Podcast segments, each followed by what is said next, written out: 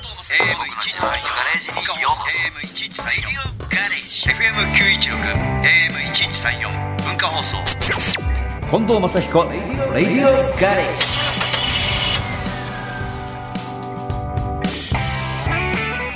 近藤正彦です僕の自慢のガレージにようこそこんにちは。日曜日のガレージクルー文化放送アナウンサー、砂山慶太郎です。まずはオープニングのメッセージご紹介しましょう。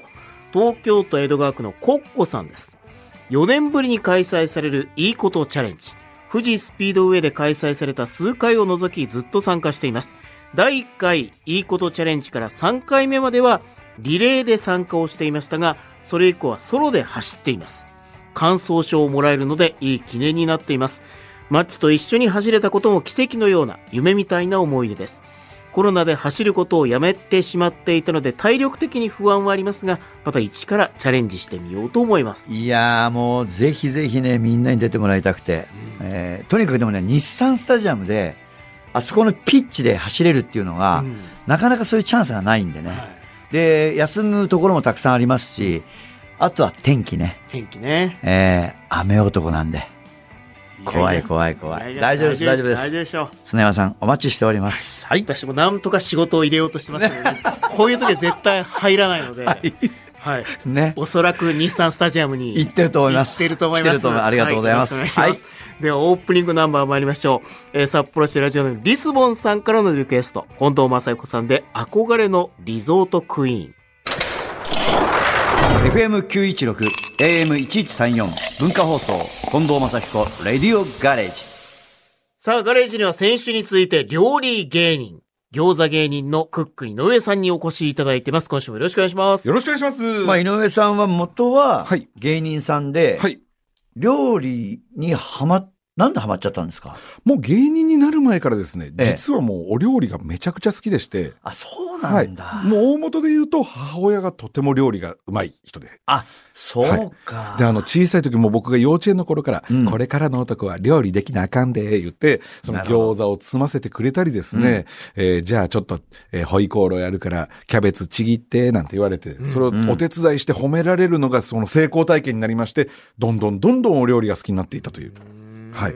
であと、父親の転勤で、あの、東京の方に、親父が転勤になった時にですね、うんあの、浅草の吉上という洋食屋さんにですね、毎月連れてってもらいまして、え知ってんの馬場ちゃん、吉川みいや、結構有名な。空港にあそうも、なんだ空港にも支店がありますね。吉川さんへで、そこでポークソテーを必ず僕は頼むんですけどーも、はい。もうコックさんがですね、火柱を上げながら、その焼く姿がかっこよくてですね、カウンター越しに、その、シェフを見るのが趣味になってしまったんですよ。なるほど。ははい。い。そして大人になってからもお店に行くと、必ず僕はそのカウンターに座りですね、シェフの方々の作ってる姿も、あ、今あれ入れ入れたよとか、えーああやって焼くんだっていうのを見ましてですね、家で再現するのが趣味になっていったんですよ。中華鍋の、はい。コンカンカンカンカンってやりながら、ブワーって火ついたらもうたまらない。もう、それ見て、飯い けますね。もう頼まない炎で。炎でいけます、私。はあ。でも、料理人にはならなかったっていう、ね。そうだ。はい。で、結局、芸人さん目指したわけですもんね。まあもちろん芸人として今も芸人やってるんですが、ええまああの芸人の腕よりも料理の腕を磨きすぎまして、今はいはい料理のし資格をいっぱい取ったりとか、はいまあ料理も出したりとかということになっておるわけです。で、そのクック井上さんのプロフィールには、はいうん。あの、得意な料理は、理由のある時短簡単手抜きズボラ料理とはい。いうふうに書いてあるっていう。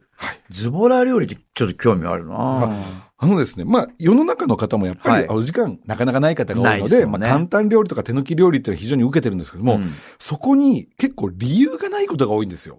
なんか、うんあの、例えば、えっと、もやしと、じゃあ、きくらげっていう風に検索して、パッと出てきたら簡単にはできるレシピが載ってるんですけど、なんで今これ簡単になったのっていう理由が載ってないことが多くてですね。うん。実は簡単料理100個覚えても理由がわからない限りおお料理って美味しくならないと僕は思ってまして、うん。得意にならないと。理由が1個わかれば、もう10個料理できるようになるんですよ。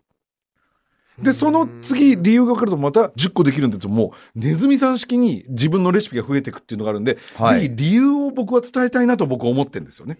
例えば、例えばなんかあるあ、あのーこの6月にですね、はい私、料理本を出しまして、はい。ダイヤモンド社から、魔法の万能調味料料理酒オイルという本を出したんですよ。はい。で、いつもの料理が突然プロの味、寒類レシピ100という風になってるんですけども、うん。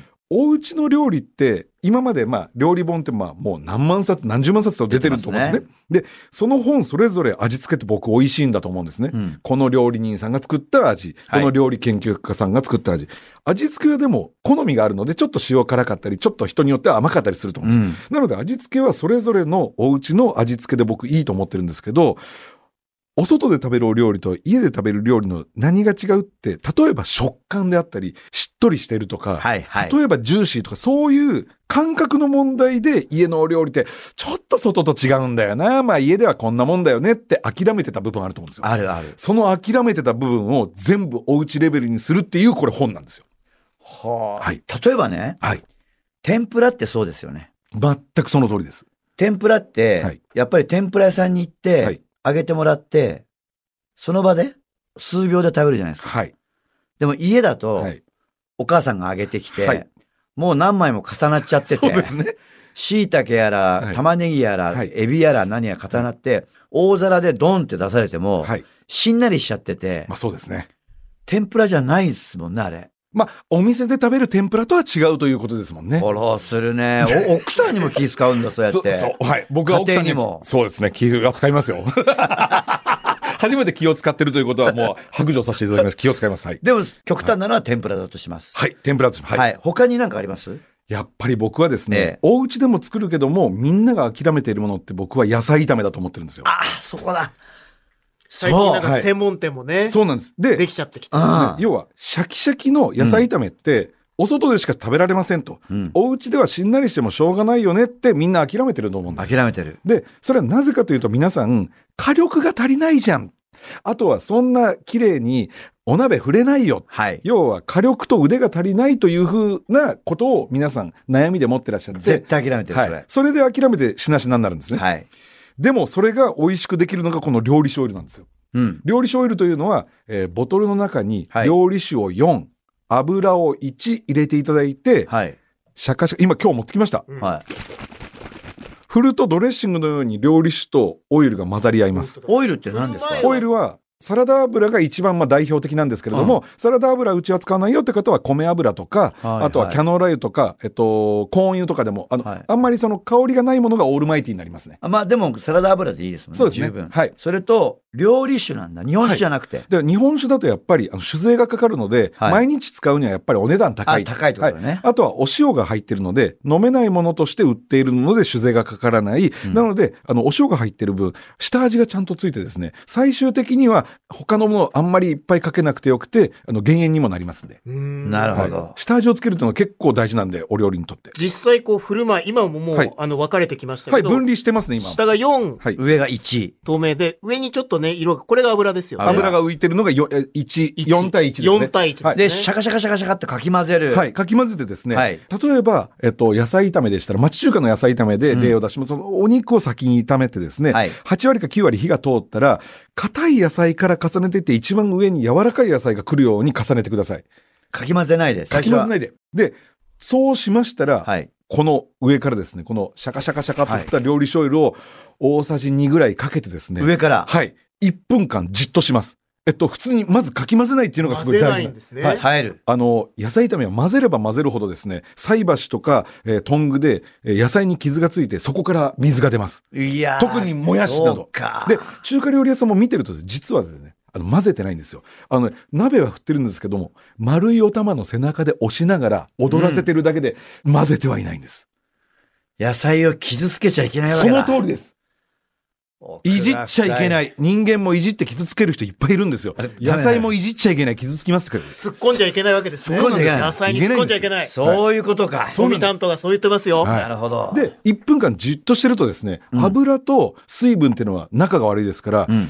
中ですごい細かいスチームが立ってですね、上質な蒸気が立ちます。はい。で、硬い野菜には、まあもうフライパンに一番近いですから、はい火が通って、上の柔らかい野菜は、蓋の役割を果たします。なので、上の柔らかい野菜には火が通らないという状態で1分間が過ぎていきます。 1分。はい。そうして、あの、鍋触れない人というのをこれ前提に作ってますから、はいトングか何かでですね、上下天地を返すようにしていただいて、柔らかい野菜が下、はいお肉が上、硬い野菜が上の方に来るようなイメージにやってください。大体でいいんですね。大体でいいです。は30秒そこでもじっとします。振りません。もうこれで1分半。 1分半。はいで、1分半経ったら、合わせ調味料、お好きな調味料を入れていただいて、トングでさっさっさと混ぜて、はい、出来上がりで、あの町中華のシャッキシャキの、ま、あの、野菜炒めができます。そうなんあでだ。合わせ調味料で例えば何入れたらいいんですか合わせ調味料は、胡椒僕とかがおすすめなのは、オイスターソースとお醤油を小さじ2ずつ、あの、もやし1袋使うと考えてですね。はいはいで、ニラとかキャベツとか少しずつ入れて、に玉ねぎ、人参とか入れたと考えたら、味付けとしてはですね、えーオイスターソースとお醤油を小さじ2ずつ、そこに、えー鶏ガラスープの素を小さじ1ぐらい、あとはニンニク入れてもいいかなという感じですね。胡椒はもうお好みお好みで。それでお店の味。あの、あの町中華で食べる、あの香ばしくてシャキシャキで、時間が経っても、あ、まだシャキシャキじゃんという、あの野菜炒めができます。野菜炒めって本当に難しいですよね。難しい。でもそれは難しいのは、今までは皆さん、いじってたからなんです。混ぜていたからなんです。うんやっぱり確かに火力は町中華のお店とは違うんですけども、火力をこの料理酒とオイルが混ざったのが補ってくれるんです。なるほど。お店も実はですね、あれ火力と油だけで炒めてるんじゃないんですよ。カウンターの上にですね、小さいアルミのボールが何個かあって、そこにお醤油とかお砂糖とあかあり旨ま味すね調味料とか入ってる、はいはいそこに料理酒とか油とかあってですそれをね、料理酒と油をさっと入れて、中華鍋の中で喧嘩させてます。うんで、蒸気を立たして、あとは、このお玉の背中で押しながらですね、踊らせて、はいその中で蒸気を立てて、あのシャキシャキを作ってるんですよ、実は。そうなんだ。いいですね。料理酒オイルですね。はいねもう本当に料理醤油さえ作っておけば、うん。一生野菜炒めがシャキシャキのままです。これ料理酒オイルははい作って、はい41で作っといて、はいまあ今日野菜炒めやりますよね。はい。これ冷蔵庫入れて持つもんなんですそうですね冷蔵庫のあのポケットのとこに入れていただければ、普通にまあ一週間全然10日ぐらい持ちます。へえ、まあああのこれははい野菜炒めだけじゃなくて、はいい、ろんな料理に使えるんですか私この本には100品載せてますんで。町中華メニあューです。そうなんだ町中華メニューで30弱ぐらい。で、あと、うん洋食、あと、居酒屋。皆さんが絶対に一度は食べたことのあるような、うんほっとするお料理を約100品載せております。いやだって焼きそばもあるじゃないですか。焼きそばもあるし、ナポリタンもあるし、ポークソテーもあるし、うんえークラムチャウダーもオニオングラタンスープもメンチカツも、えーハンバーグも全部あります。なんこか、れまさん異常になんか、いや中華系の何かハマってそうますなよの。ちょっとね、うんクック井上さんには申し訳ないんだけど、はい。このね、内容の料理の写真があまりにもダサくて、うんそうですかえダサいんじゃないんだよ。なんていうの、高級じゃ感じじゃない。あ、その通りなんです。もう、あの、これがフレンチの綺麗なの並べられてもはいはい、あ、この本いいやってなっちゃうんだけど、これは食いつくよね。これ本当にその通りなんですよ。カメラマンさんが僕が作ってすぐに、うん。要は、あの、うまく撮るんじゃなくて、美味しそうに、そうの躍動感を撮ってくれたんですよ。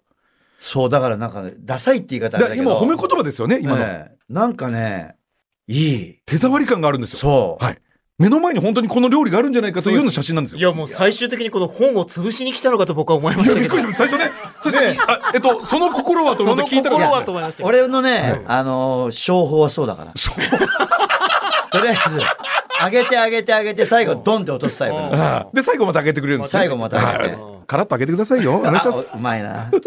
じゃあ、今週もはい、リクエストいってみましょうか。はい。ビートたけしさんはで、長唱。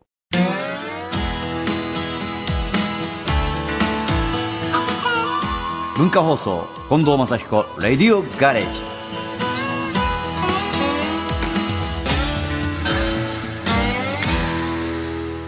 さあ、ガレージトークのお客様、料理芸人、クック井上さんです。後半もよろしくお願いします。お願いしますお願いしますまあ一応先週はもう餃子のね、はい餃子のクック井上さんだって言いましたけど、ええ今日餃子全然今出日ず、はもう、もうね料理の話を料理の話ででもそのね。料理、料理本の中に餃子も2品、あの、レシピ入れておりますので。はいねこれ何あ、あの、私がですね、プロデュースしている調味料でして、はい極煮干しだしチューブというですね、チューブで。はい。あの、普通煮干しだと粉か、はいまたはもう、あの、丸のままですね、うんあの、お出汁取るのってなかなか大変だと思うんですよね。大変。けれど、お家で、煮干しがめちゃめちゃ効いたラーメン食べたいっていう煮干し中毒の方っていらっしゃるじゃないですか。はいはい。その人のためだけに出しまして、もう煮干しのチューブでございます。これを大さじ1ラーメンに溶くと、お店で食べる煮干しラーメンが食えるという。え、例えば醤油ラーメンを作って、はいそれに大さじ1入れてください。入れて、えー、すそるうなんとだお店の煮干しラーメンになります。もう煮干しラーメンの色ですもんね、スープのね。は確かあに、ね。の、セメントですセよね。メントのね。はいあーあとはもうそお味噌汁に一人分に小さじ1ぐらい入れていただくと、ああ、煮干しの味が効いているとうだなります。えーこれ売ってるんですね売。ってます。なるほど。えらい、でもピンポイントなとこ攻めましたね、このプロデュースは。あ、もうなんていうか、やっぱり今までになくて、でもあってほしいなっていう、あの、調味料を出そうという話になりまして、うん煮干しそういえばチューブっていうか、その、あの、滑らかなのってないよねって話になりまして、うんうん溶いてすぐに煮干し、やっぱそうり出出したいなというようになりまして、はい。なんか出汁のねう、んパックみたいなので入れてそうですね。取るみたいな。うんこれはそのそのままズバッと入れていい。はい基本のはい。一番クック井上さんがはい家で作るはい。簡単餃子ってはいどんな感じですか餃子の皮買ってくるでしょ餃子の皮はさ、はい、買ってくる時もありますし、作る時もあるはい。まあ一般的には買ってきますそうよですね、買ってきます。はい、薄いやつ薄いやつです。はい。買ってきはてい、それでどんな風に作ったらいいんですかあのですね、ちょ素っと材聞きたいん、だ素材それぞれをええ、まず切った後に、全部を一色たにして混ぜないっていうのが美味しく作るコツだと僕思ってまして、まずひき肉だけに下味をつけて、ちゃんと練る。あその後に、キャベツ、まあ白菜なら白あ。菜。はい。最後、ニラはもう、最後さっと混ぜてすぐに包む。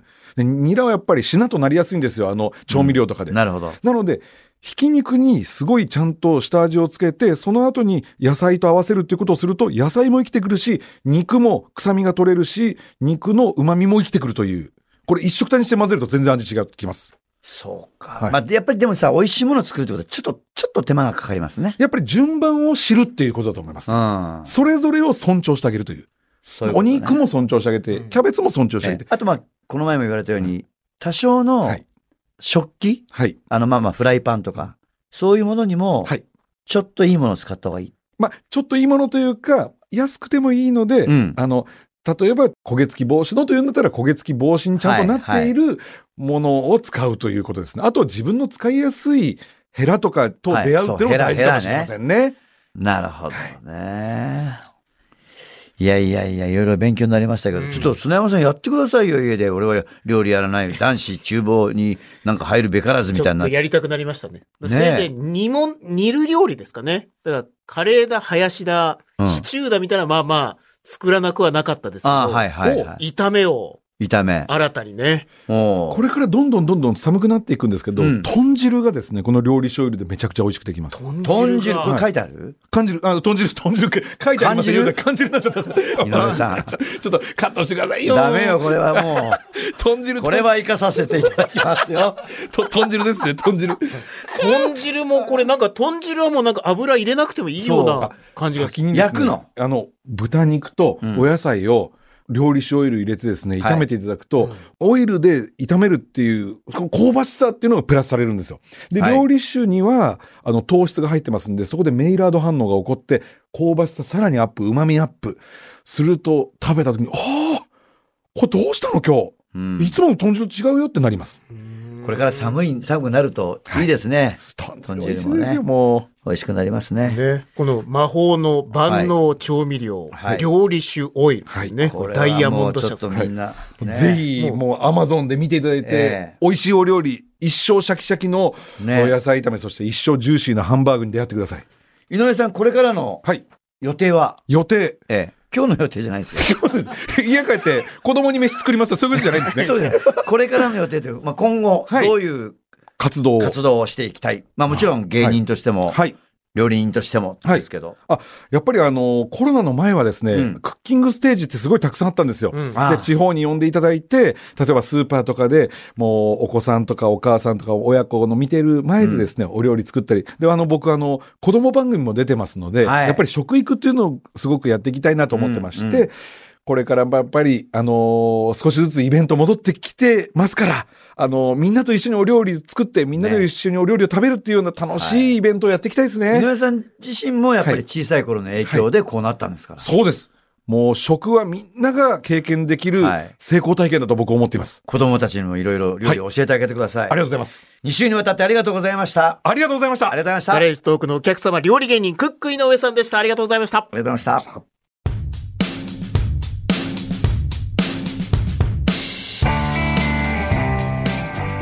今日はまあ、料理を作る方ですね。はい簡単にプロの味にっていでうも。作りたくなりましたうね。ん。やってみましょうよ。料理集多い、はいやねっ。てみましょやってみましょう。はいさあ、お知らせです。マサイココンド還暦ダッシュ59ライブツアー2023-2024。今日は群馬県のベイシア文化ホールで行われます。そして、愛知、兵庫、茨城、静岡、大阪、京都、山形、福島、滋賀と続いて11月28日、29日が東京となっています。さらに2024年に還暦ダッシュと続う。いていきダまッすシュ。します。